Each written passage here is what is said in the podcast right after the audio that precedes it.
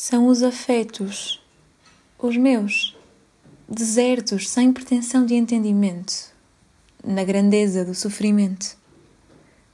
São tantos os momentos em que voltas para mim, que parecem não ter fim, todos os meus pensamentos.